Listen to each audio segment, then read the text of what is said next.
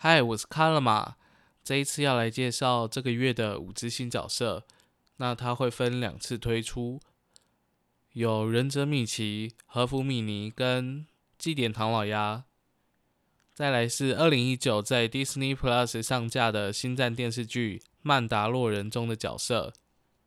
曼达洛人跟里面被他被主角称为小孩的角色，那他其实那个叫小孩的被通称是。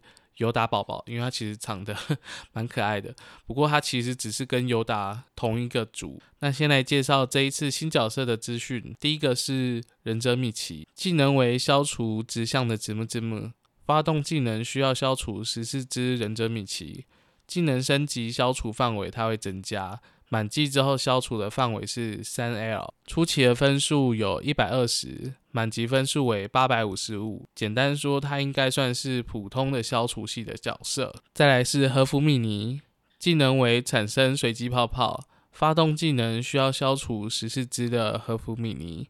技能等级提高，可以产生的泡泡会越来越多。然后满级的话是七至八颗，初级分数有一百六十，满级分数是八百四十六。这只角色应该比较会常常来解那些指定泡泡的任务。祭典唐老鸭技能为连点画面可以消除电击的直木直木，最后中央会消除大范围的直木直木。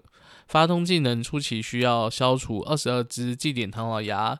一技能提升会递减所需的数量，满技是十七只，消除范围也会依技能等级而提升。初级分数是一百分，满级分数为八百八十四，可以用来解高 combo 任务用的角色。再来是第二阶段开放的新角色曼达洛人，技能为消除部分区域后再消除斜向的字母字母，发动技能需要消除二十一只曼达洛人。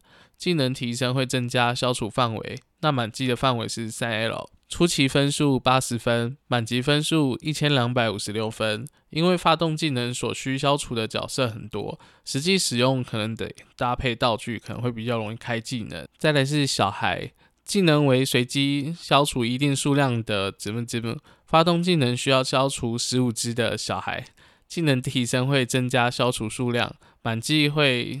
消除三十八只，初期分数一百二十分，满级分数一千一百九十八。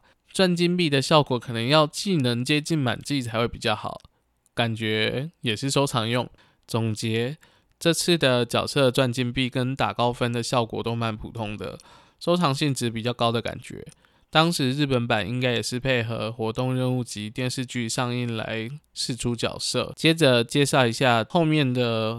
精选盒子，其中有一个是大家瞩目的星战精选盒子，那会稍微介绍一下角色，还有两次的扭蛋各有十五只角色，扭完都需要四十五万的金币，扭完之后都各会送一张技能券。这次星战盒子虽然没有绝地陆克，但是有安纳金天行者，他的技能跟绝地陆克类似，但是使用上比绝地陆克更容易上手。